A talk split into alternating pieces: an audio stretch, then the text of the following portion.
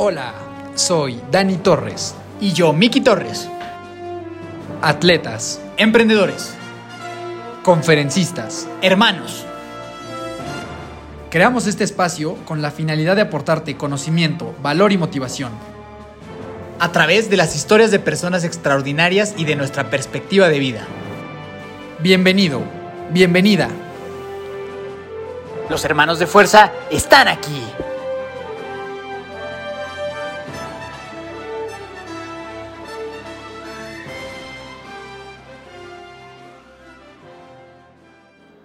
Mi adorada familia de fuerza, ¿cómo están? Daniel Torres, Dani Torres, saludándolos un lunes más. Súper emocionado con esta grandísima invitada que tuvimos el día de hoy. Es una conversación que verdaderamente no te quieres perder.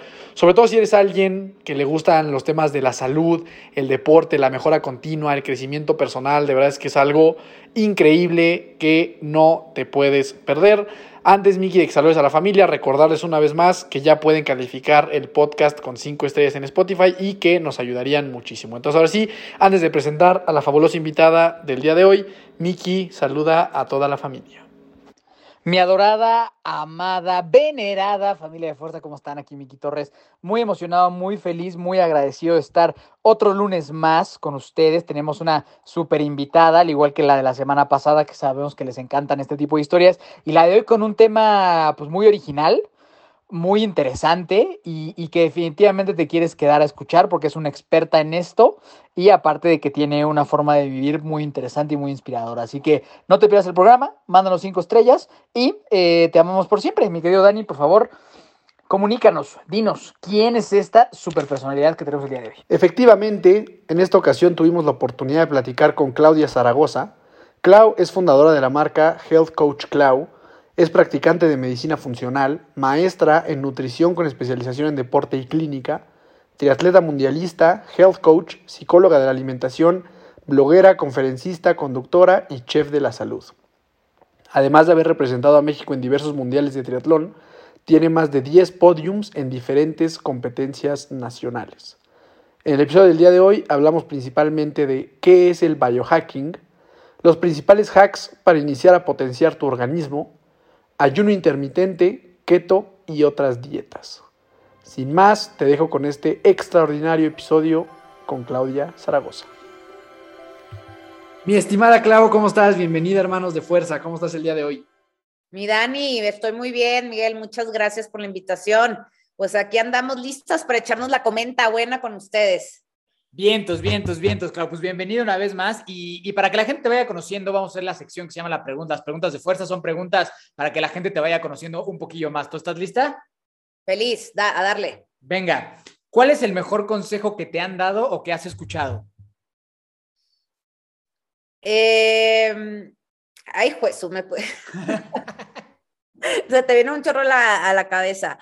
Eh, pero el mejor consejo que me han dado es aprende a conocerte, a conocerte a ti muy, muy bien. El bueno, poder del autoconocimiento. Gran consejo que creo que pocas veces eh, nos lo llegamos a cuestionar, como que parecería que es algo muy obvio, pero no lo es, ¿no? O sea, este sí, tema de que, el, de que, no para. Ajá, el sentido común no es tan común, he escuchado por ahí. 100%, 100%. Y ahora lo contrario, ¿el peor que te han dado o que has escuchado? Eh, el peor que he escuchado es que no eres indispensable. Una vez me lo dijo una, una jefa donde estuve trabajando en una agencia de medios y, y, me acuerdo como que me lo dijo en una forma de manipulación, siento yo, en su momento. Eh, y luego lo escuché otra, se lo conté a una amiga una vez y le dije, pues me dijeron que no somos indispensables, como que somos disposables. Y me dijo, yo no estoy de acuerdo con eso. Y yo, pues yo creo que todo el mundo es dispensable en esta vida y todo el mundo tenemos nuestro espacio, eh, nuestro lugar y lo que tenemos que decir. Entonces yo creo que ese es el peor consejo que he escuchado, que no somos indispensables. Me gusta, porque es algo creo que aparte muy común en empresas, ¿no? Que todo el mundo dice, aquí nadie es indispensable. Y mañana me alguien ocupa tu, tu, lugar, ¿no? Me choca cuando me lo dicen porque eso quiere, o sea, eso nos pone en un, en un lugar como si nadie fuéramos especiales y todo el mundo eh, podemos hacer la diferencia y todo el mundo somos muy especiales. Estoy totalmente de acuerdo contigo. Siguiente, dinos algo que muy pocas personas sepan sobre ti, algún dato curioso. Eh, me, me, encanta bailar. eh, pero en el sentido de, del tango argentino, el jive, el todo, todo tipo de bailes de salón me fascina, me fascina. Tengo un grupo con unas amigas del norte aquí en México en donde nos llamamos el bailecito, donde nos juntamos a bailar de todo, desde la conga, desde Broadway, de todo, y, yo creo que ese es un dato curioso que poca gente sabe, porque me dedico al deporte, que es de mucha energía masculina y ya saben, y como que no va de la mano con el baile, pero pues me encanta bailar. Buen dato, gran dato. Ahora, siguiente, si tuvieras un superpoder, así como superhéroe, ¿cuál escogerías y por qué? El de absorber todos los demás poderes, ¿se puede? Sí, es bueno, es muy bueno y muy peligroso. Es muy peligroso. ¿Se acuerdan de Heroes? Esa serie era el güey que absorbía todos los poderes. Dije, me vale, yo no quiero un poder en, particular, yo quiero absorber todos los poderes. me, atrevería a decir que es la respuesta más inteligente que hemos tenido. ¿eh? Sí, sí. Ah, muchas gracias. La ganadora. La ganadora. Yo creo que con esa nos ganaría a todos los demás. Sí, sí, sí. Eso, Vero. Gran respuesta. Siguiente, ¿tienes mascotas? Eh, no. Eh, bueno, en mi casa, en Guaymas, Sonora, unos Border Collies, cuando voy a Guaymas, feliz me voy a correr con ellos. Son grandes, grandes partners de, carrera, esa raza de perros. Te cuidan, te hacen correr, ¿no? Excelentes, excelentes. Entienden, entienden muy bien las instrucciones aparte. Muy inteligentes. 100%. Siguiente pregunta. Si tuvieras la posibilidad de, de, invitar a tomar un café a cualquier persona de la historia de la humanidad, ¿a quién sería? ¿Vivo o muerto? No importa. Ándale vivo o muerto, no importa. Ay, pues mira, yo creo que me fuera con una de mis pastoras, que es la, eh, la que estudia la, vulnerabilidad y la vergüenza, que es la doctora Brené Brown. Me encantaría irme a tomar un café con ella. ¿La han escuchado? Sí, sí, sí, sí, lo ubico. Apenas me regalaron un libro de ella, sí. Uno de, de, uno de sus TED Talks, los más vistos, 20 millones o arriba de 20 millones, el poder de la vulnerabilidad es espectacular. Sí, por ejemplo, si eres paciente mío o atleta mío, tienes que ver ese video de ley. Buenísimo. Ahora te voy a hacer una pregunta que he escuchado que tú has hecho, no, nunca la hemos hecho en el programa, pero voy a seguir tu ejemplo y no voy a tener pena en preguntártela. Si tú pudieras elegir a una persona en el mundo para una transferencia de materia fecal, ¿a quién escogerías? Excelente pregunta y ya sé dónde la sacaron. Este, justo fue una de las mejores preguntas votadas el año pasado en ese podcast por la creatividad. Sí, definitivamente. Por eso no, no nos podíamos quedar con las ganas. Mira, te voy a decir la verdad. Yo creo que me fuera por la materia fecal de, de Ben Greenfield. Eh, no sé si lo ubican, es un gran biohackero, es escritor del libro Boundless. Eh, eh, para mí es una de las personas que está al frente de todas las innovaciones de longevidad, de masterear tu cuerpo y de llevarlo a otro nivel y de tener la mejor calidad de vida. El dude literalmente vive casi creo que en el bosque y va con un, eh, un arco a matar al venado y a comérselo estilo Captain Fantastic. No sé si también vieron esa película. Entonces, si confiaría en la materia fecal de alguien, sería la de ese güey. Gran pregunta, gran respuesta y a todos los que nos están escuchando, cuando, cuando conozcan la historia sabrán por qué es tan importante esa pregunta aquí. Y por último, recomiéndanos una película, una serie o un libro. Ah, pues mira, yo le recomendaría mucho la serie eh, The Billions. Me encanta, no sé si la han visto, tiene excelentes quotes, que no, que esas frases no solo te ayudan eh, a nivel deporte o a nivel de masterearte, sino pues al nivel de, saber cómo argumentar y defender tu lugar. ¿no? Entonces, una, una de mis quotes favoritas es la que dice Axel Rudd cuando eh, le quieren, eh, que, quieren que le compartan los papeles de las estrategias del fondo que traen, ¿no? A, a, su némesis. Y le dicen, ¿cómo? ¿Cómo vas a compartir esta estrategia? Estás loco. Y el güey, y el güey les contesta, a ver, no, no porque vea jugar a Bruce Lee en la tele karate, significa que sé karate. ¿No? Entonces, desde ahí esa serie me atrapó y se me hace que tiene el mejor guion escrito habido y por haber. Y sobre todo Wendy Rhodes, que es como la, la coach de performance, no, te baja el balón impresionante. Entonces, recomiendo mucho esa serie. Gracias. Eh, y como libro, ahorita estoy recomendando mucho el libro How to Do the Work de Nicole Lepera. Eh, es la famosa Holistic Psychologist en Instagram, en donde está mezclando lo que es la psicología y la nutrición y cómo los dos se nutren, ¿no? Y la, la frase detrás de eso es que eh, la fisiología necesita la psicología y la psicología necesita la fisiología y se nutren mutuamente en vez de verlas, en verlas como dos áreas separadas. Está increíble. ¿Y una película, tu película favorita? Eh, mi película favorita, eh, fíjate la de Captain Fantastic, a mí me volvió loca, me encantó, el, el polarismo, ¿no? Muy buena este, como tenía, como querían volverlo civil y él no quería, ese se me hace una excelente película. Y la película también que siempre recomiendo mucho, eh, soy aficionada de las finanzas también, es The Big Short, que me encanta. buenísimo. Pues ahí están las preguntas de fuerza con una extra ahí muy interesante que ya vamos a conocer el trasfondo de eso. Así que pues vamos a entrarle ya de, de, lleno a la historia. Pues sí, Claudio, como lo comentábamos antes de salir al aire, yo te conocí por, por el episodio de Javi, que ahí tiene episodio con nosotros, le mandamos un fuerte abrazo, gran amigo. Eh, quiero platicar muchísimas cosas contigo. La verdad es que me parece que tienes un conocimiento súper interesante y que vale la pena que la gente lo escuche. Pero antes de llegar primero a tu historia y luego a estos, a estos conocimientos técnicos que me gustaría abordar, me gustaría que me contaras cómo luce tu día, tú hablas mucho del biohacking y del bienestar y del deporte y todo esto. Me interesaría mucho cómo tú, todo este conocimiento que tienes, lo trasladas a tu día a día. ¿Cómo, cómo luce un martes en, tu vida desde que te levantas? Eh, excelente pregunta. Eh, a veces yo digo que tenemos un avatar, que es el avatar de las redes sociales y de lo que realmente pasa como behind the scenes y atrás de las cortinas, ¿no?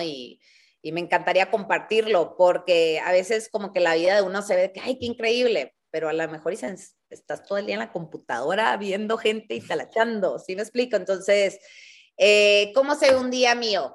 Me levanto normalmente a las cinco y media de la mañana, entre cinco y cinco y media de la mañana. Eh, lo que me gusta mucho braintapear, ¿no? Braintapear es, eh, utilizo como este aparato con luz hipnótica y ritmos binaurales y meditación guiada y trabajo de visualización.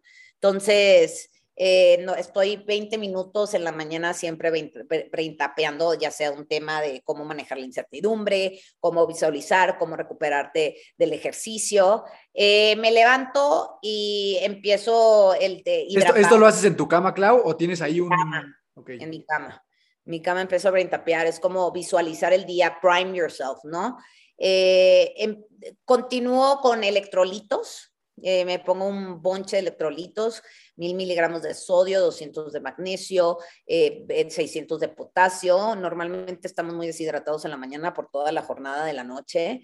El cortisol está alto, entonces, que es un hormonal estrés, entonces para mitigarlo hay que hidratarme y pues empiezo con toda la banda de suplementos que consumo, depende del tipo de ejercicio, desde L-carnitina, el probiótico es de seguro, eh, un poco de 7 keto DHA, que nos ayuda básicamente a las mujeres a tener buenos niveles de testosterona. ¿Todo esto en eh, ayunas? Todo esto en ayunas. Eh, meto Cordyceps para el VO2 Max, meto Lion's Mane para la, neuroplasticidad, eh, meto Omega 3 para reducir y mejorar los temas de inflamación y, y, mejorar el tema del cortisol, y meto BCAAs, ¿no? Antes del ejercicio. Sí, normalmente sí consumo antes del ejercicio un carbohidrato, ya sea un plátano, unos dátiles, una barrita de dátiles y me pongo a hacer ejercicio. Normalmente tengo una agenda eh, con mis atletas, con los performers, que es el equipo que entreno, siempre hay una agenda todos los días, ya sea que nos veamos en Swift o nos veamos en la estela de luz para irnos a correr. Eh, o algo así por el estilo. Entonces a las seis y media ya casi siempre ya estoy trepada en la bici o corriendo de alguna otra manera. Después em, trato de llegar al sauna, hice un sauna casero. Eh, sé que cuando me meto al sauna me recupero más rápido el ejercicio y eh, muchos estudios demuestran este, que mejora, que retardas la fatiga y el estrés cuando estás haciendo ejercicio. Entonces, soy una em, fan fan del sauna, ¿no? Tengo a, mi gran amigo Juan Pablo, el señor de los hielos, él es el rey de los hielos, yo le digo que soy la reina del sauna y siempre nos andamos preguntando de cuál tiene más beneficios y por qué.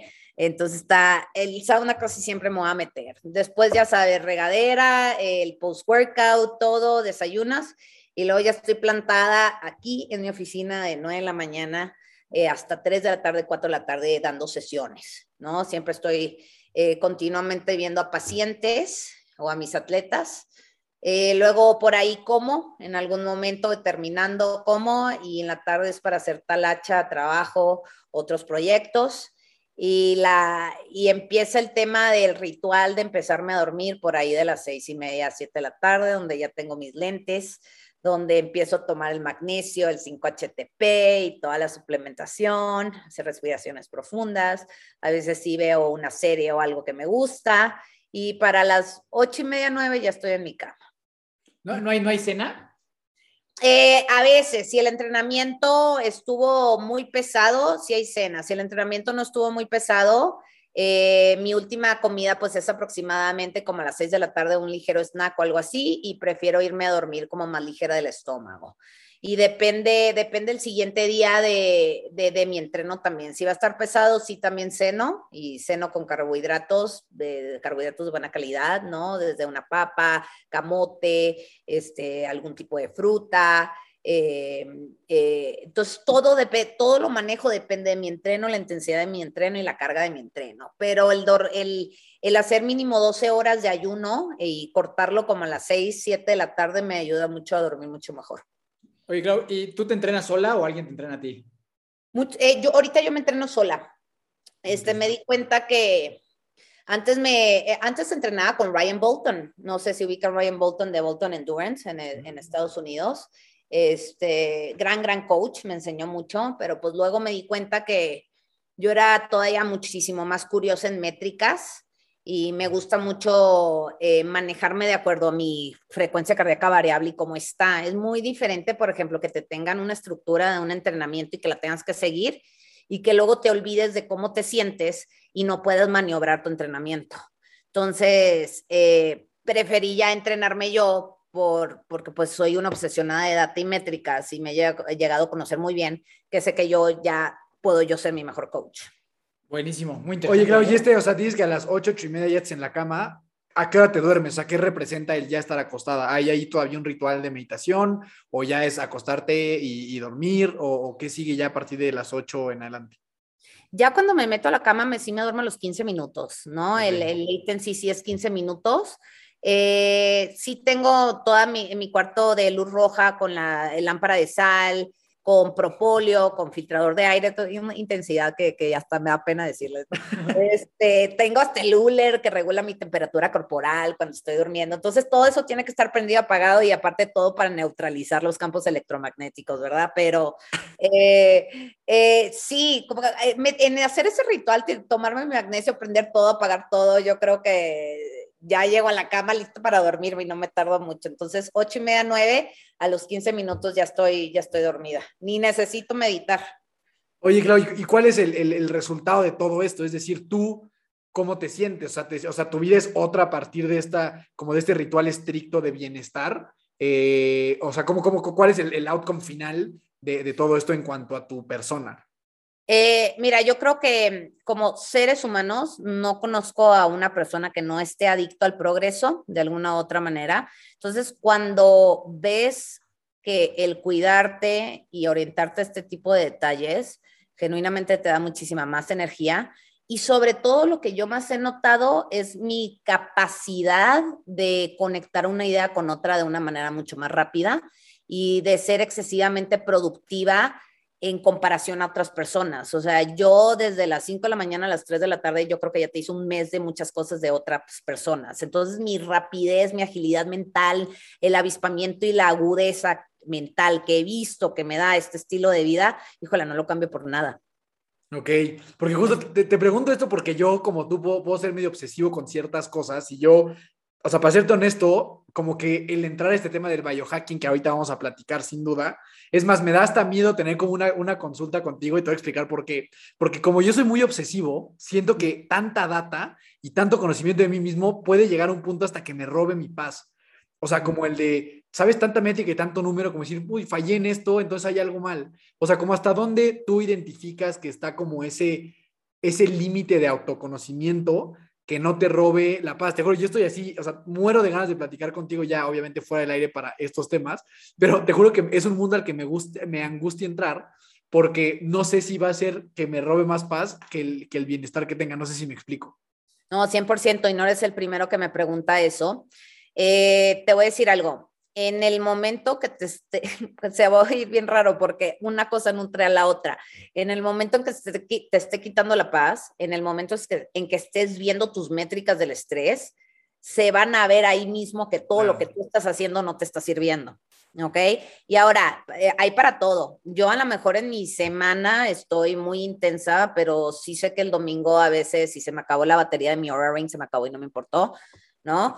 Si, este, si un día estaba mucho más cansada y no me quise eh, hacer ejercicio y aunque y mi fatiga estaba alta, pues ok, no voy a hacer ejercicio. También el obsesionarte in a way, si lo ves de una manera inteligente, te permite ser imperfecto.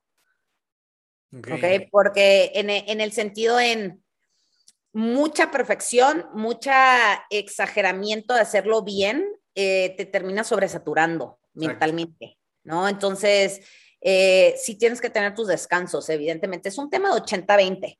¿no? Y es aprender a manejar pues el 80-20. Eh, a, mis obsesivos les digo que hay que trabajar esto en conjunto con un terapeuta, si, te está si, se está, si uno se está pasando de lanza y en, y en, vez de recuperarte y mejorarte, pues ya te está provocando más este, preocupación. inestabilidad mental. Sí. Entonces, todo, ahí, todo ahí tienes 80-20, hay que saber cuándo descansar, hay que, y con eso yo creo que estás más que perfecto. Oye, claro, y ahora sí, cuéntanos cómo llegamos a esto. O sea, cuéntanos tu historia de vida, cuéntanos desde pequeña y cómo llegaste a ser quien eres ahora y con todo este super conocimiento que tienes. Pues mira, siempre fui muy deportista desde chavita. Mi papá, mis papás me lo inculcaron mucho, ¿no? Jugué tenis a nivel estatal. En la prepa en Estados Unidos fui most valuable player en tenis. Eh, eh, me encanta esquiar en agua. Eh, yo soy de Guaymas, Sonora, entonces es como el deporte ahí. Em, fue muy, muy inculcado desde chiquita y tenía la mejor como la facilidad de desempeñarme en estos deportes y sobre todo yo creo que también siempre vi el deporte como eh, una manera de desfogarme y, y, y, pues no, donde más me sentía yo, ¿no? Eh, y pues todo empezó, yo soy licenciada en Ciencias de la Comunicación del TEC de Monterrey. Eh, ahí jugaba en todos los famosos intramuros, básquetbol, soccer, tenis, y pues era súper divertido. Siempre de alguna manera en cualquier etapa de mi vida existía un deporte. Eh, y luego llegó un punto en donde empecé a leer libros de nutrición, ¿no? Me empezó a gustar el tema. Eh, y... Perdón, perdón, que interrumpa, pero ¿por qué, ¿por qué, estudiaste comunicación? O sea, ¿qué, qué, qué querías hacer? fíjate que no sabía qué quería hacer y en el TEC, a mí, en mi edad, que tengo casi 38 años de edad, todavía no existía la carrera de nutrición. Entonces, pues no sabías ni por, por dónde irte. Entonces, lo más fácil fue, ah, pues licenciada, empecé en administración y luego me cambié a comunicación y, y no, no, tenía ni idea. Es que ¿quién tiene idea a los 18 años? Poca gente. Sí, casi nadie. Sí, apenas lo platicamos en otro episodio, eso justo. Sí, entonces por eso andaba de brincoteando por todos lados. Ya cuando me gradué y me di cuenta que quería nutrición, se me antojó estudiar nutrición cuando ya tenía una carrera, ¿verdad? Pero bueno, siempre está la maestría. ¿No? Entonces, fue que por eso hice la maestría en nutrición y dietética, que ya encontré como en otro lugar, en Estados Unidos, donde me podía ejercer y no tener la licenciatura, pero sí ejercer a través de ser registered dietitian. Entonces, como que eso funcionó muy bien. Eh, pero in the meanwhile que estudiaba, yo estaba trabajando en, eh, en agencias de digitales. Mientras Pablo, ¿no? Me creo, creo, que escuché que Pablo, con Pablo. Sí, con Pablo Hernández Ojagan. Ahí estuve en Ingenia con él. Y justo, justo ahí fue que empecé a, hacer triatlones. Este, y pues Pablo también los hacía. Y yo creo que era la única yo de la agencia que los hacía. Y Pablo de que, ay, qué onda, qué raro que tú también haces triatlones, se cuenta, ¿no? Eh, y justo... me, encantaría que nos contaras esa historia de, cómo iniciaste en tu primer eh, triatlón, de cómo te invitaron y que creo que te invitó una amiga y, y tú acabaste, acabaste menos cansada que ella en el entrenamiento o algo así, creo que está muy interesante eso. Ah, una, todo el mundo ya sabía que, que era yo deportista, ¿no? Entonces, una amiga de Chihuahua, Cintia, de, por favor, vente al autódromo conmigo, yo te presto una bici y andamos en bici, corremos y yo, Cintia, qué flojera, ¿cómo, para, cómo que andar ahí en un circulito en la bici y correr? Después tú vente, se pone bien padre. Pues ahí voy. Y ya en la primera, ya llevamos como cuatro vueltas y me dijo ella, si te cansas no pasa nada, te, estacionas ahí o le bajas, ¿no? Pues yo ya andaba como ratón, así como las locas en el autódromo, ¿no? Y luego me dijo, tenemos que correr después de aquí, pero no pasa nada si estás cansada. Y no, yo, ah, claro que puedo correr. Pues ya empecé a correr y pues le, le di, ella más atrás que yo y yo dándole.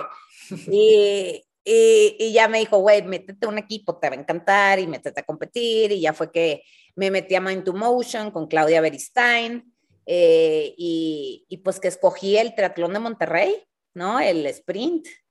Y pues que, no sé, o sea, ya sabes cuando eres pinina en el triatlón y novata, o sea, te pones casi creo que el número en el cachete, no sé ni qué hacer, la, las transiciones, qué locura es esta, ¿no? El casco y, al revés, todo mal todo mal, que, que como que siento para un, eh, para el número, sí. o sea, son, ya sabes que son demasiadas cosas, ¿no? Hasta la fecha me acuerdo. Y, y, pues bueno, que tenía que meter un día mi bici antes, ¿no? una locura, que le dije, no, ya métemela porque pues yo voy a llegar más tarde, yo no sabía, eh, aquí, aquí, aquí como, como, anécdota breve del primer triatlón, aquí mi hermano decidió correr todos los 5 kilómetros con un bote de agua porque creía que no iban a dar. Yo, yo, yo, no sabía que había hidratación en el camino, entonces toda la carrera de pie me la eché con mi botecito así corriendo. Está buenísima, buenísima está. Pues a, así fue y pues resultó que pues nadé, nadé muy bien, la bici muy bien. Y ¿Sabías nadar previamente? O sea, que aprendiste de niña o no? Sí, de niña aprendí. Yo nadaba mucho en aguas abiertas de niña. Ah, fuiste este, las afortunadas de no pasar sí. por esa crisis. I'm, a, I'm a swim kid. Ajá, este, Y, y, pues resultó que, que pues, pues, ya terminé el triatlón, me encantó, tenía la adrenalina, la endorfina, el factor neurotrópico a tope en mi cerebro, entonces dije, esto es lo mío, estoy muy feliz. Y pues que checo el resultado y pues había quedado en séptimo de mi categoría. Dije, ah, pues nada mal para el primer triatlón, que ni sabía ni qué está pasando. Y ya luego de ahí dije, pues bueno, me voy a inscribir a otro y me inscribí al de Cancún, como dos, tres meses después, y pues que quedó en segundo lugar, ¿no? Ni en cuenta. Y pues calificó al Mundial de Londres del 2013. Ahí me voy al Mundial de Londres del 2013. Y pues así empezó todo el tema. Eh, y pues me clavé, estuve cinco años participando en todo, cada año participaba en, los mundiales, eh, muy, muy clavada, yo creo que ya me hice todo el, el, circuito de Triatlón México, me lo sé de memoria, de pe a pa, eh, estuve un tiempo pues en el top 3 de... ¿Cuál es tu favorito, Clau? ¿Cuál, ¿Cuál, dirías que es tu triatlón favorito del, del, del circuito? me encanta Cozumel, me sigue gustando Cozumel, sí. nada en las áreas de Cozumel y, y el, el, planito a gusto sí, que vas sí, como que en el bosque y que puedes agarrar mucha velocidad y que vas viendo todo el mundo pasar, me fascina. Eh, Cozumel me encanta, Mérida me fascina también, o sea, correr el paseo Montejo es la onda, en la bici hacerla en, tu, en la de tri desde Progreso y entrar al paseo Montejo es lo mejor. Este, entre Mérida, Cozumel, eh, y, y e Ixtapa creo que siempre hay súper buen ambiente. Mucha gente ve Ixtapa y hay muy, muy buen ambiente. ¿Y el, y el que menos? El que menos, eh, Acapulco sinceramente no me gustó. Eh, ¿Qué otro? El de Ciudad del Carmen tampoco, no crean que me gustó. Eh, ¿Valle de Bravo? ¿Ya has hecho Valle, Valle de Bravo? Valle de Bravo, sí, eh, sí, sí me gustó Valle de Bravo porque se me hizo como muy dinámico. A ver, el agua mega fría y ni ves nada, subidas y bajadas, el que, que corres para arriba y corres para abajo, que está, está trabajoso, por eso me está gustó trabajoso. yo por, por, dinámico. El de, el de Teques, pues no es el más bonito, pero es bien, es divertido, ¿no? Es La divertido. subidota esa de, al correr. Sí. Eh, pero pues sí, me lo sé todos de memoria, muy padre. Está increíble. Ok, oye, Claudia, entonces esto, esto es post maestría. O sea, cuando entras al tema del, del triatlón, ¿cierto? Justo fue a la par. La okay. maestría, eh, mientras estaba estudiando, fue que empecé con el tema de, del triatlón. Entonces, como que los dos lo hice a la par.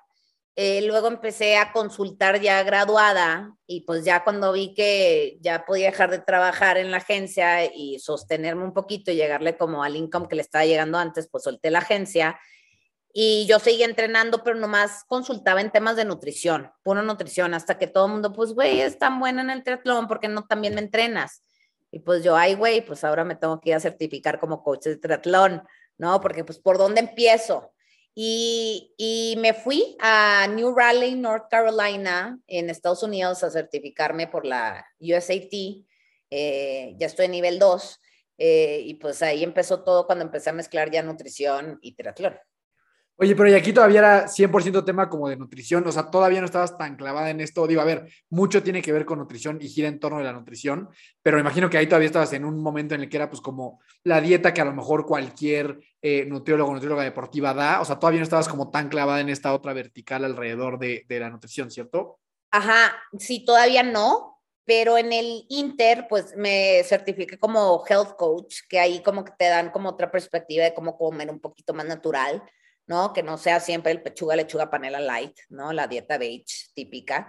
Este, y aquí es como meterle más a los colores, como ver la alimentación llena de colores, como sacarle más provecho a, a la alimentación y variarle más. Entonces. Eh, literal, literal describiste nuestra dieta. Es que, a ver, yo. Pechuga, y panela, literal así lo Yo como, o sea, justo es que yo, fíjate, claro, yo soy como súper robótico en mi comida. O sea, yo desayuno, como y ceno lo mismo desde hace una década, yo creo. Lechuga, pechuga y panela. Ajá, y bueno, y huevo. y muy... lechuga, pechuga, la light, güey. Me da mucha risa. Y mucho huevo, y mucho, y mucho huevito y plátano y así, pero como que no sé, o sea, tú es, complicado, o sea, siento que es complicado para alguien que está solo en su depa y que tiene que trabajar todo el día y entrenar y demás, como hacer una dieta como tan rica y vasta como la que tú tienes. O sea, como qué consejo le puedes dar a alguien que está como en esa situación, ¿sabes? Que sí quiere comer bien, pero es muy difícil. A mí me ha pasado esto, por eso yo con como como con dietas estrictas de nutrición me cuesta trabajo, porque es así de que, bueno, vas a desayunar un salmón con espárragos, con un licuado, o sea, como que no, no tengo tiempo de ir al súper a comprar el salmón ni de, ni de prepararlo.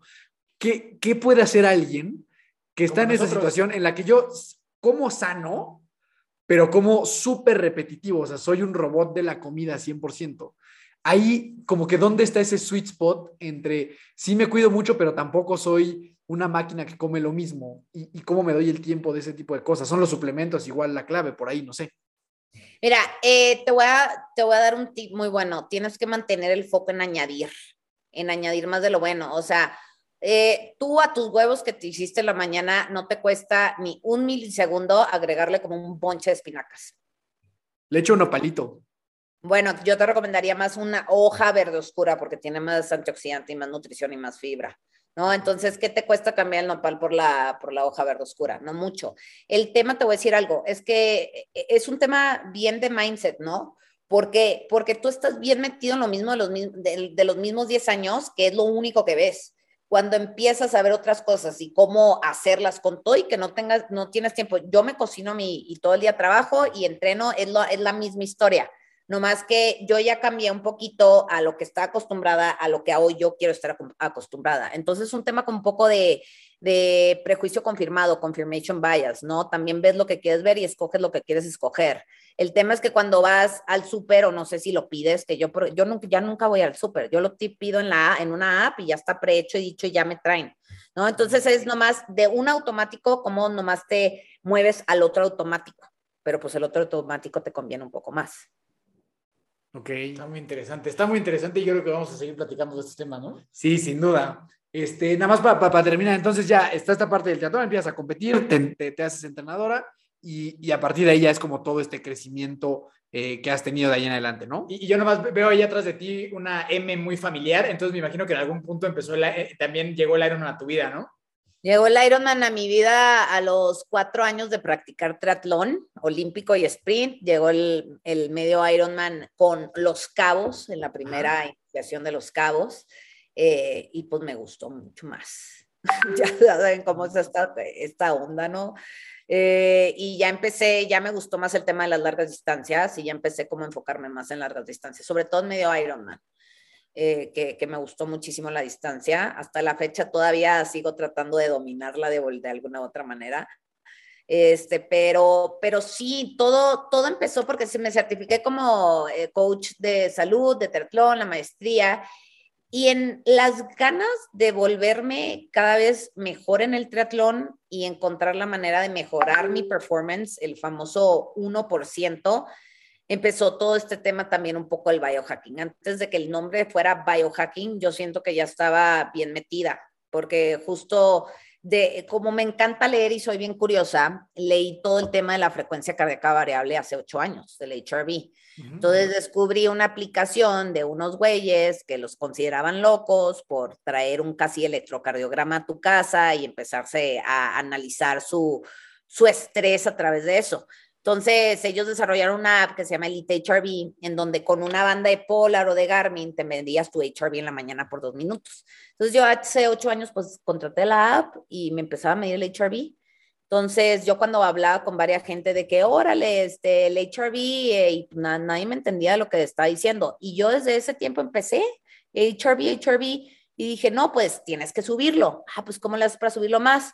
Entonces, empecé a averiguar, empecé a leer, más de salud cardiovascular y todos estos detalles, y fue que me topé con la medicina funcional. Y fue que estudié en Berkeley, este, en el California Center of Functional Medicine, cerca de Berkeley, eh, practicante de medicina funcional, que fueron tres años de muy, intensos, de mucha anatomía y, eh, y, de entender mejor el cuerpo humano, pues para eh, llevarlo a otro nivel. Y todo esto era con el propósito de mejorar tu performance. Pues así empezó, pero luego luego te empiezas a, clavar, ¿no? De que, ah, órale, pues el HRV mejora, pero pues resulta también que mejora la neuroplasticidad, ¿ah? ¿Qué es la neuroplasticidad? ¿Cómo mejoras ahora tu neuroplasticidad? Y es un hoyo, es un rabbit hole que te empieza a meter, a meter, a meter. Y la verdad a mí lo que más me ha gustado estudiar fue la medicina funcional porque me abrió puertas a, un, a, muchas a, a, cómo realmente funciona el cuerpo de una manera integral y de una manera de raíz, raíz, raíz. O sea, como llegar y escarbar a la raíz eh, fue, fue yo creo que lo que me ha catapultado a, a, pues, a ver y entender el cuerpo de otra manera que otras personas no lo hacen. ¿Y cuál sería la definición de eso, de la, de la medicina funcional? ¿Qué es exactamente? La medicina funcional es encontrar la condición subyacente o la raíz de cualquier problema o enfermedad crónico-degenerativa. Te doy un ejemplo. ¿No? Por ejemplo, eh, la diabetes. La, la raíz de la diabetes es la resistencia a la insulina. La raíz de la resistencia a la insulina es que te dejen de funcionar las células betas que produce el páncreas. ¿Cuál, ¿Cómo, por qué te dejan de funcionar las células betas que produce el páncreas? Porque no consumes el suficiente cromo, magnesio, manganesio, mionositol, este, y no absorbes bien cierto tipo de proteínas y no metabolizas bien los carbohidratos. Entonces, arreglando todo ese tema, evitas todo lo anterior. Ok, eso, eso me gusta. Hace poco en un libro eh, leí una frase que me gustó mucho que decía que si, si quieres que el árbol crezca, hay que regar la raíz y no las hojas, ¿no? Y creo que, creo que tiene que ver con eso, hace todo el sentido del mundo. Digo, para que la gente sepa, el HRV es, es la, el, el tiempo que hay entre latido y latido, ¿no? Correcto, los milisegundos que eh, entre latido y latido. O sea, básicamente cuando el corazón no está latiendo, el, eh, como el está, ajá, cuando está en silencio es el HRV, la frecuencia. Y entre más, entre más largo sea eso, mejor. Entre más largo, entre más milisegundos existe entre un latido y otro latido, mejor. O sea, entre más te tardes en latir, mejor. Ok, eso, eso está muy interesante. Y entonces, Clau, ¿qué es el biohacking? ¿Cuál, ¿Cuál sería la definición exacta o que tú manejas de, de, de ese término? El estudio continuo de tu cuerpo a través de la generación de data y todo lo que está arrojando tu cuerpo. Entonces, es básicamente ese e, el estudio, ¿no? ¿Cómo, cómo estudias tu sueño? Eh, conociendo qué tanto REM duermes, qué tanto deep duermes, eh, que cómo está tu temperatura en la noche, así es como conoces tu sueño. ¿Cómo conoces si tienes una salud metabólica? Pues picándote para ver cómo está tu glucosa en ayunas. ¿Cómo conoces si tienes una buena salud cardiovascular y cómo, y cómo conoces si te estás adaptando al estrés? Ah, pues si tu HRV o tu frecuencia cardíaca variable está subiendo, ¿no? Todos los días. Este, ¿cómo, eh, ¿Cómo conoces si estás mejorando en tu deporte? Ah, bueno, si, si tu frecuencia cardíaca cuando estás eh, corriendo en zonas bajas de frecuencia está bajando y tú estás corriendo más rápido, ¿no? Y te vuelves como más eficiente. Eh, ¿Cómo conoces si te mides a través de un InBody y ves tu porcentaje de grasa para saber si, si estás bajando tu grasa visceral, tu porcentaje de grasa y estás subiendo tu musculatura? Entonces es el estudio de, eh, de conocerte a través de la diferente data que puedes obtener a través de diferentes tipos de tecnología. ¿Ok? Ahora hay niveles, ¿verdad? Hay niveles de biohacking. Exacto, justo es lo que te decir, o sea, como, como un mortal, supongamos, supongamos que es alguien que, a ver, o sea, no alguien que, que, no se cuida ni nada, porque creo que esa persona todavía está muy lejos de quizá llegar ni siquiera al término de biohacking. Creo que primero tienes que tener como cierto, pues como cierta raíz sólida en cuanto a, ok, ya como más o menos bien, hago ejercicio, o sea, siento que tienes que estar en cierto punto. Entonces, hablemos de la gente que hoy se cuida, come relativamente bien, es activa en cuestión del ejercicio. ¿Cuál es como el siguiente paso para entonces sí llegar a, explorar esta parte del biohacking? ¿Cuál es como el, como el ABC que, que, seguiría de alguien que le empieza a hacer como, como que le empieza a generar interés toda esta dinámica? El, starter kit. Exacto. El starter kit, yo empezaría por tener un glucómetro que lo encuentras en todas las farmacias aquí en México y empezarte a medir tu glucosa en ayunas y buscar estar entre 75 y 85 mililitros por decilitros en ayunas. Eso sería una buena entrada una gran, gran ventana para saber cómo está tu salud metabólica y si el páncreas está metabolizando adecuadamente los carbohidratos. En caso de no estar dentro de ese rango, ¿qué hay que hacer? Hay que bajarle a los carbohidratos y hay que llevar un plan de alimentación más adecuado a, tu carga de ejercicio, ¿no? Ya sabes si estás haciendo mucho ejercicio o si no estás haciendo tanto ejercicio, para moderar tu consumo de carbohidratos y atinarle para llegar al 75-85. Entonces empezaríamos primero eh, biohackeando básicamente tu alimentación a través del consumo de tus macronutrientes, en este caso los carbohidratos. ¿Y por qué es tan relevante esa métrica en específico? O sea, ¿cuál es como un poquito lo que hablábamos de, las, de la raíz? Este en particular, ¿qué outcome puede tener si no, si estamos debajo de estos, de estos números en la vida cotidiana? Ok, si estamos sobre todo más que debajo, arriba, sí puede estar debajo, es común, pero normalmente arriba. Si estás arriba, generas inflamación. Si generas inflamación, es más difícil recuperarte de una friega de unos intervalos un día en la bici. ¿Ok? Dos, eh, como no, eh, si no estás utilizando la glucosa como energía, se acumula como triglicéridos, lo cual es grasa visceral alrededor del estómago. Entonces es muy fácil que suba, que suban tus triglicéridos y por ende después que vayan subiendo, que vaya subiendo tu colesterol. Entonces puedes llegar a tener problemas cardiovasculares. ¿Ok? Eh, tercero, puedes tener exceso de hierro en el cuerpo y esto también irregula la glucosa en ayunas. Entonces eso te da como una entrada a saber si tienes exceso de hierro en el cuerpo. El exceso de hierro en el cuerpo oxida, oxida los diferentes tipos de órganos, entonces promueve una eh, maduración celular y un eh, más rápido, ¿qué quiere decir? Pues envejeces más rápido. ¿Sí? Eh, también otra cosa es, si no estás utilizando la glucosa como energía y solo la estás almacenando como grasa, no vas a, es mucho más difícil absorber, eh, que tus células utilicen la glucosa como energía, entonces merma la producción de adenosina trifosfato, que es el ATP. ¿Ok?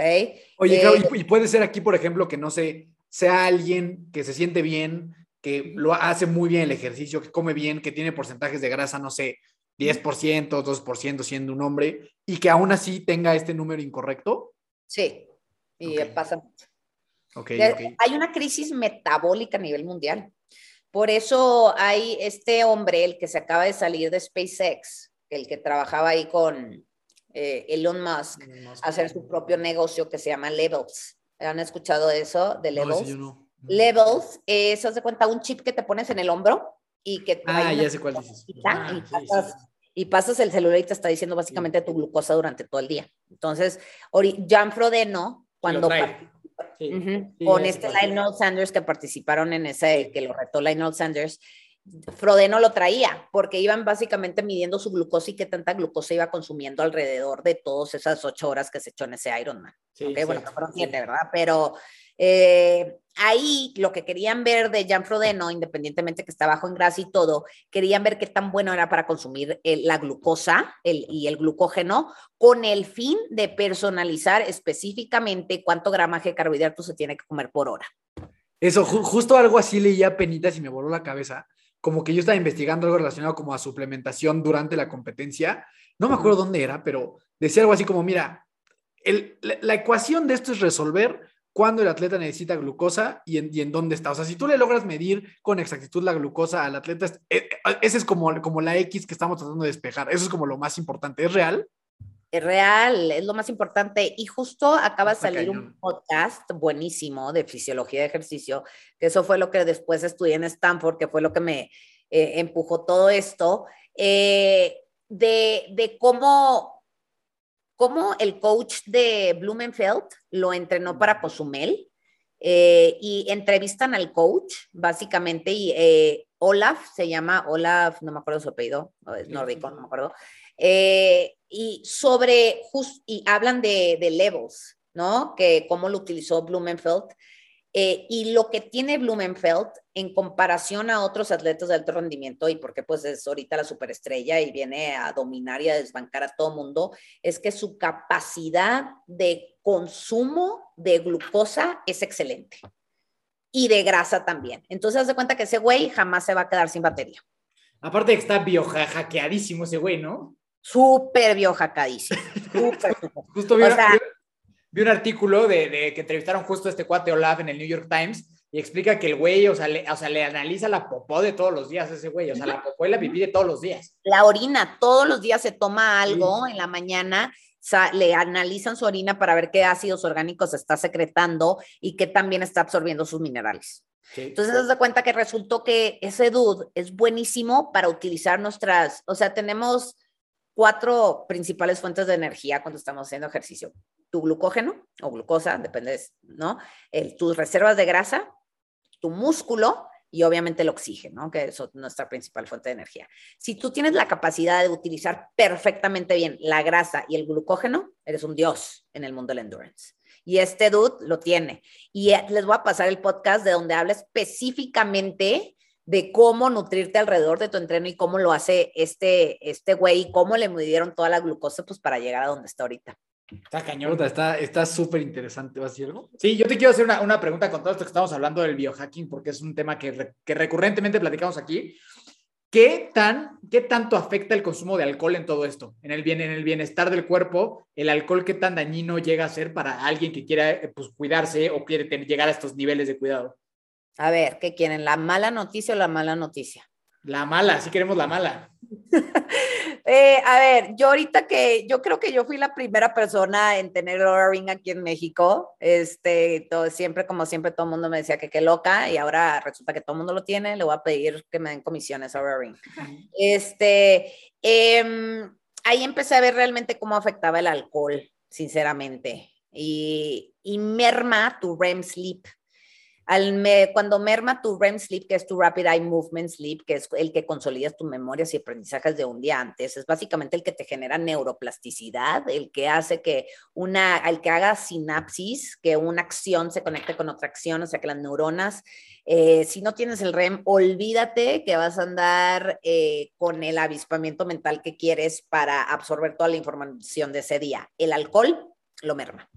Aparte, que te sube la temperatura corporal y no te deja entrar en un sueño profundo. Entonces, si no tienes sueño de calidad por el consumo de alcohol, no te vas a recuperar. Si no tienes deep sleep, no generas hormona del crecimiento. Si no generas hormona de crecimiento, no se te reparan tus músculos y tejidos. Si no tienes REM sleep, no vas a aprender básicamente todo lo absorbido un día antes y vas a andar con fatiga mental. Entonces, el alcohol es súper dañino. Ahora, eh, a mí sí me gusta tomar vino. Y entonces luego la idea se volvió de que cómo hackeas esto, ¿no? Cómo hackeas eh, la cruda, cómo hackeas el que no te pegue tanto. Y lo que descubrí, que a lo mejor esta no está tan mala noticia, es que si tomas alcohol ocho horas antes de dormirme, llámale tu copa de vino a la hora de la comida al estilo francés italiano, no te merma tanto a que si lo tomaras en la noche. Pero es, es, es un hecho que el alcohol a cualquier persona, porque digo, también creo que la mayoría de personas que, comen, que toma alcohol, pues no se toma la copa francesa de vino, ¿no? Sino se agarra un pedón loco. Y entonces eso, sin importar si tú quieres ser un gran atleta o no, va a afectar tu calidad de vida a, la, a, la, a largo plazo y a, y a, corto plazo con que no estás durmiendo bien. Correcto, correcto. Uh, yo no conozco a alguien que se brinque eh, el tener una calidad del sueño con el consumo de alcohol. O sea, Bien. todavía no conozco a alguien. Conozco a gente que lo digiere más rápido y que lo metaboliza más rápido porque secreta una enzima en el hígado, eh, pero pues muy poca, muy, muy, muy poca. Ya ven, no, no solo lo decimos nosotros dos. Es que nosotros, nosotros a- apoyamos mucho como el, el no consumo de alcohol, pues. Somos muy sobrio friendly. Ajá. No, pues mira, yo ahorita con mi equipo acabo de, siempre los eneros aventamos el Dry January y a ver qué tanto podemos durar, ¿no? Sin nada. Eh, pero como veo muchas métricas de Laura Ring y mucho, y, y acá rato estoy viendo exámenes de sangre de todas tus enzimas hepáticas, yo de que ya luego, luego, ¿cómo te fue en vacaciones? Vi que le metiste, que le metiste al alcohol. ¿Cómo sabes? Pues tu ACT, tu ALT, tu GGT están hasta el cielo, tu HRV bajó y tu pulso en reposo subió y no sé por qué estás más caliente en las noches, de caliente temperatura corporal, ¿verdad? Este, en, las noches. Entonces ya la- las métricas no mienten. Y te, te voy a decir algo muy bueno del biohacking y, por ejemplo, de estudiar tu sueño y de entenderte. Es que genuinamente yo sí he visto que las personas sí le bajan al alcohol. Otra cosa es saber que te digan, ah, pues el alcohol me cae mal. Y otra cosa es ver cómo te va eh, desgastando a lo largo del tiempo.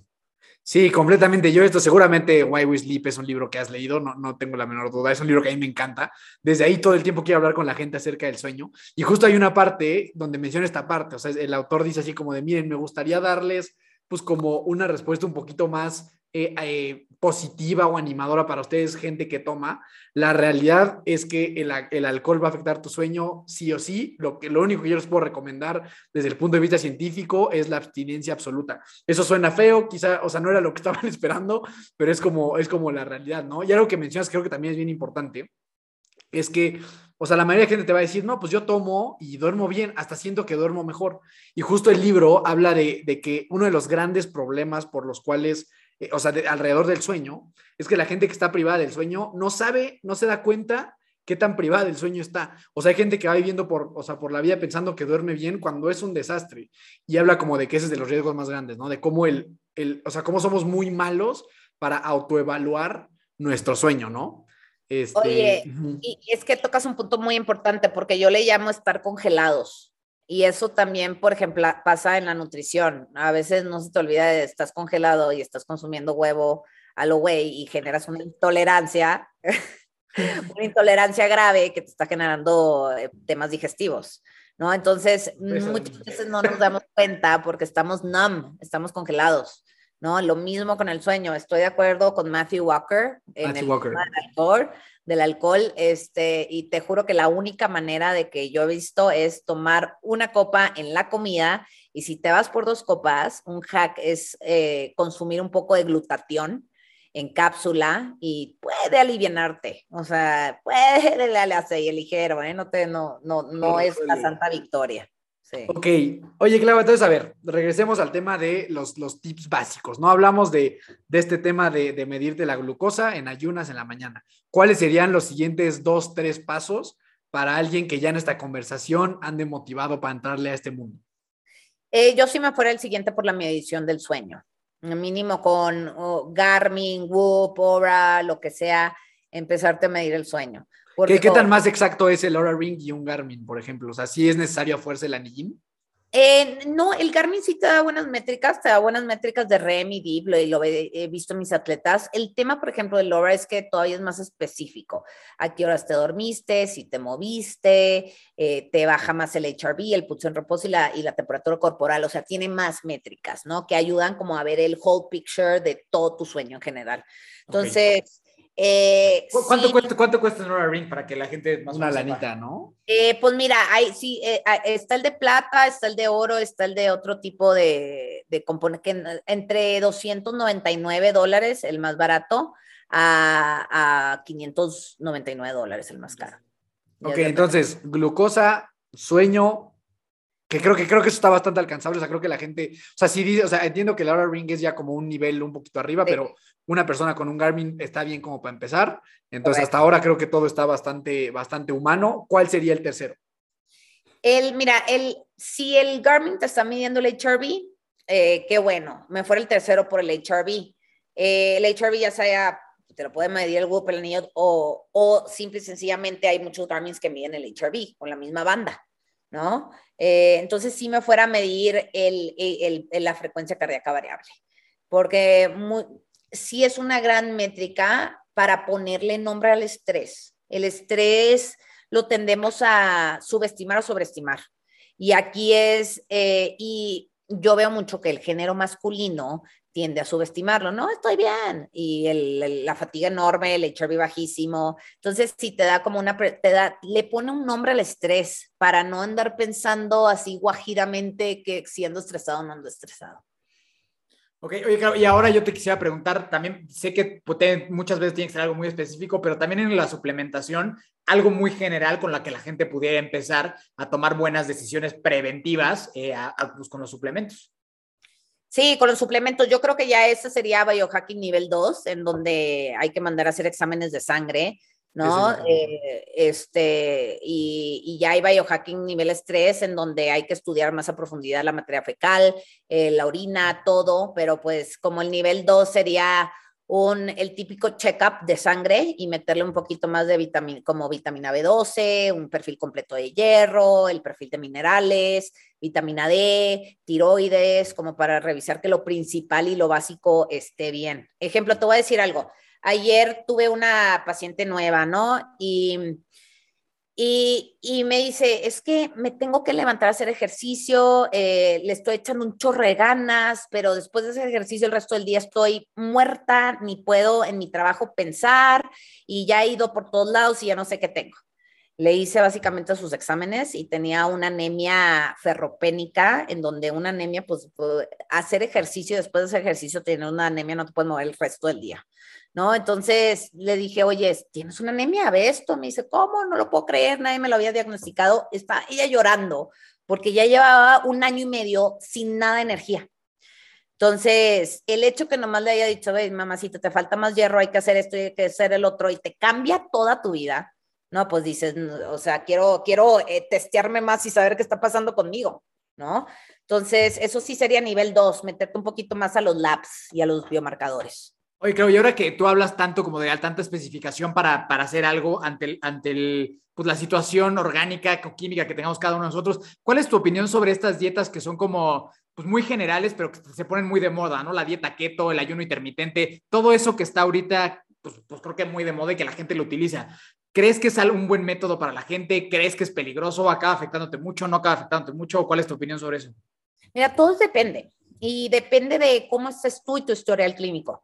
Te doy un ejemplo. Eh, si, si tienes un problema de tiroides, no te puedes ir tan baja en carbohidratos, porque la tiroides necesita un poco de carbohidratos para funcionar mejor, ¿no? Entonces, una dieta keto, pues a ti no, no te conviene, te va a hacer más daño de lo que tú crees. Si tienes resistencia a la insulina y un problema prediabético, una glucosa alta, pues sí te conviene una, una alimentación baja en carbohidratos o estilo un poquito tirado más al keto, ya depende de tu resistencia a la insulina.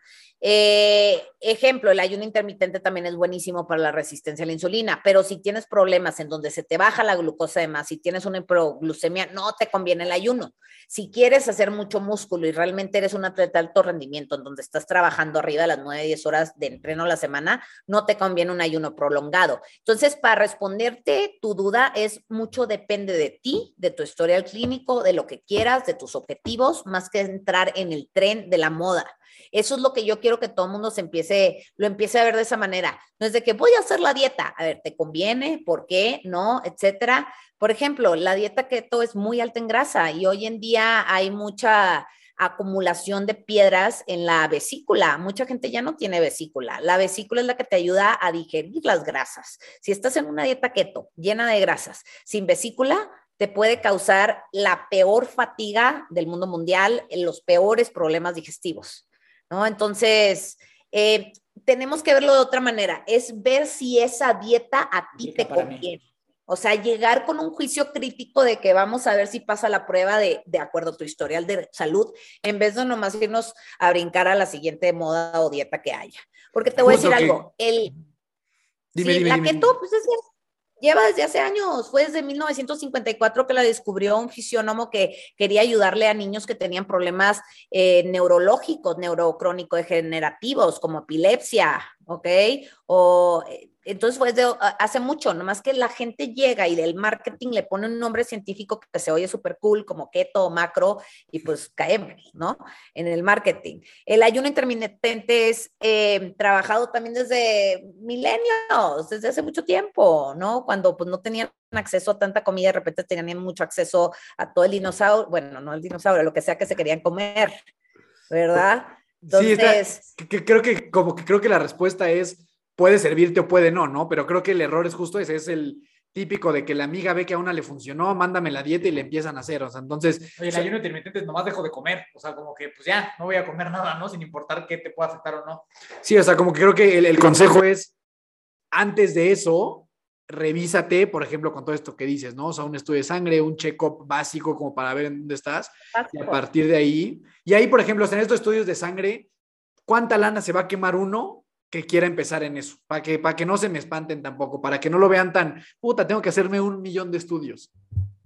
No, pues mira, hay de check-ups a check-ups y depende qué quieres y qué necesites, ¿no? Te puede salir uno desde 5 mil pesos hasta de 20 mil pesos, ¿no? Entonces depende, un básico entre 5 mil y 6 mil pesos te puede salir y ya también depende del laboratorio, porque ahora son como las bicis, compras el nombre, ¿verdad? Entonces, eh, hay, de todo, hay de todo tipo de laboratorios, que hay muchos muy accesibles que te puede salir hasta 4 mil, 3 mil pesos a un check bastante básico. ¿no? Ok. Ahora, y sí, ok, sí con el check y todo, pero por, cuando me hicieron la pregunta, eh, ¿cuál es el mejor consejo, consejo que te han dado? Y que hablé del poder del autoconocimiento, eh, mm, a lo mejor antes de irse a hacer el chequeo, es revisarse un poquito y hacer conciencia. A ver, ¿me servirá esto a mí? ¿Me hace sentido? Medio que lo voy a googlear para ver qué significa y hacer un poco de due diligence antes de entrar a algo que tenemos acceso gratis a lo que sea. Ok. ¿Qué tan importante, creo, ya para, para, ir cerrando? La verdad es que yo me voy a quedar con un millón de preguntas y de cosas que, que, quisiera, que quisiera platicar contigo, pero ya se nos acaba el tiempo y queremos ser muy respetuosos con tu tiempo. ¿Qué tan importante consideras que es la, la, causa, el why para entrar en esto? Tú nos platicabas que la tuya era como tu propio, tu propio performance y demás. Creo que mucha gente entra al mundo como del wellness o de la imagen o de las dietas por razones incorrectas, como querer impresionar al exnovio con el que acaba de cortar, este, por la, la, presión de redes sociales. Y yo, y yo lo que he visualizado en mi corta experiencia es que esas, esas causas suelen ser muy débiles como para mantenerlo a lo largo del tiempo. ¿Qué tan importante crees tú que es tener una causa sólida por la cual yo voy a iniciar a cambiar mi vida a través de la nutrición, el ejercicio, el biohacking, como le queramos llamar, hacer esta transformación este, en mi vida? ¿Qué tan importante visualizas tú que es esa causa? Yo creo que pues es lo más importante para mantenerte inspirado y para mantenerte arriba del tren. ¿Ok? La motivación, de acuerdo a diferentes estudios, dura aproximadamente tres semanas a seis semanas. La motivación es muy, muy corta. El estar inspirado te puede durar años. Entonces, encontrar el tu why, ¿no? El, eh, el, gran libro de Simon Sinek, de Find Your Why, es buenísimo. Este, creo que es la base que te va a ayudar a amortiguar eh, todos los obstáculos y adversidades que te va a tirar la vida para, para que te caigas. ¿no? Entonces, si tienes bien claro el por qué y el para qué, yo creo que puedes lograr sinceramente lo que tú quieras, ¿no? Y mm, eh, es cuando todo el mundo entra en enero, ¿no? Y quiere ponerse ese objetivo de que quiero bajar 10 kilos eh, o quiero bajar 10 kilos para yo verme bien. Siento que lo están construyendo de una manera banal, en donde el quiero bajar 10 kilos no te va a sostener para realmente bajar esos 10 kilos. Otra cosa es cómo formulamos el poder de las palabras, ¿no? Otra muy diferente es escuchar a de quiero tener la mejor energía que, que no he tenido, que no he podido tener. O quiero eh, lograr hacer, por, eso el tema de los irons o de estas competencias, el ponerte algo así, el, el que más bien tu guay sea vivir una experiencia, pues todo lo demás por añadidura eh, lo logras, ¿no? Porque quisiste vivir esa experiencia. Entonces, más que ponerte el número de que quiero los 10 kilos o, este, o quiero un cuerpo más perfecto, es, pues, ¿para qué lo quieres? ¿Qué, ¿Qué te va a ayudar eso? Entonces, si tú más bien pones tus objetivos, alrededor de lograr una experiencia, todo lo demás que piensas que quieres lograr se va a lograr mucho más fácil por añadidura, por el simple hecho de la necesidad de vivir esa experiencia. Estoy completamente de acuerdo contigo, Claudio. Yo esto lo veo mucho en este, este libro del 5 AM Club, que es gente que con esa motivación insostenible, pues empieza a meditar, a hacer ejercicio, pararse a las 5, comer bien, pero que en verdad no hay, no hay un fondo y una causa por el cual hacer eso y eso invariablemente lleva a que rápido, rápido se caiga esa, esa motivación, ¿no? Yo estoy completamente de acuerdo en que la motivación no puede ser lo que sostenga las acciones a largo, a largo plazo, ¿no? Entonces, completamente de acuerdo contigo, Clau. Eh, te tenemos que dejar ir, desafortunadamente. Eh, la última pregunta que le hacemos a todos los invitados del podcast.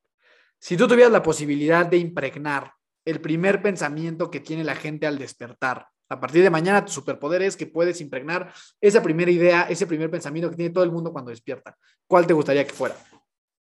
Eres suficiente. Padrísimo.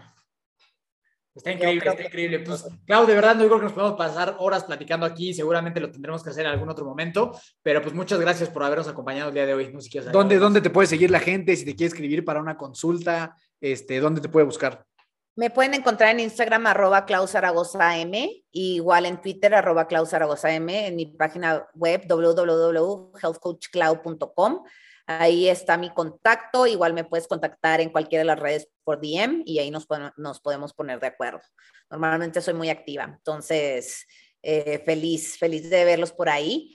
Eh, muchísimas gracias, me la pasé increíble. Creo que gran, gran podcast. Me encantaron sus preguntas eh, y, gracias por darme este espacio para compartir con ustedes.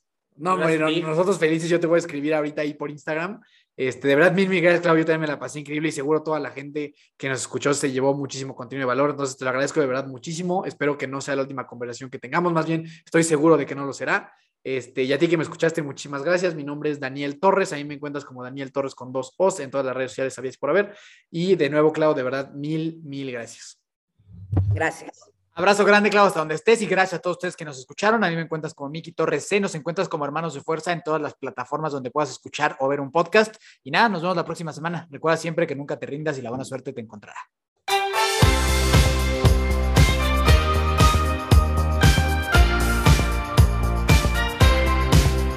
Na na na na na na na na hey hey hey adiós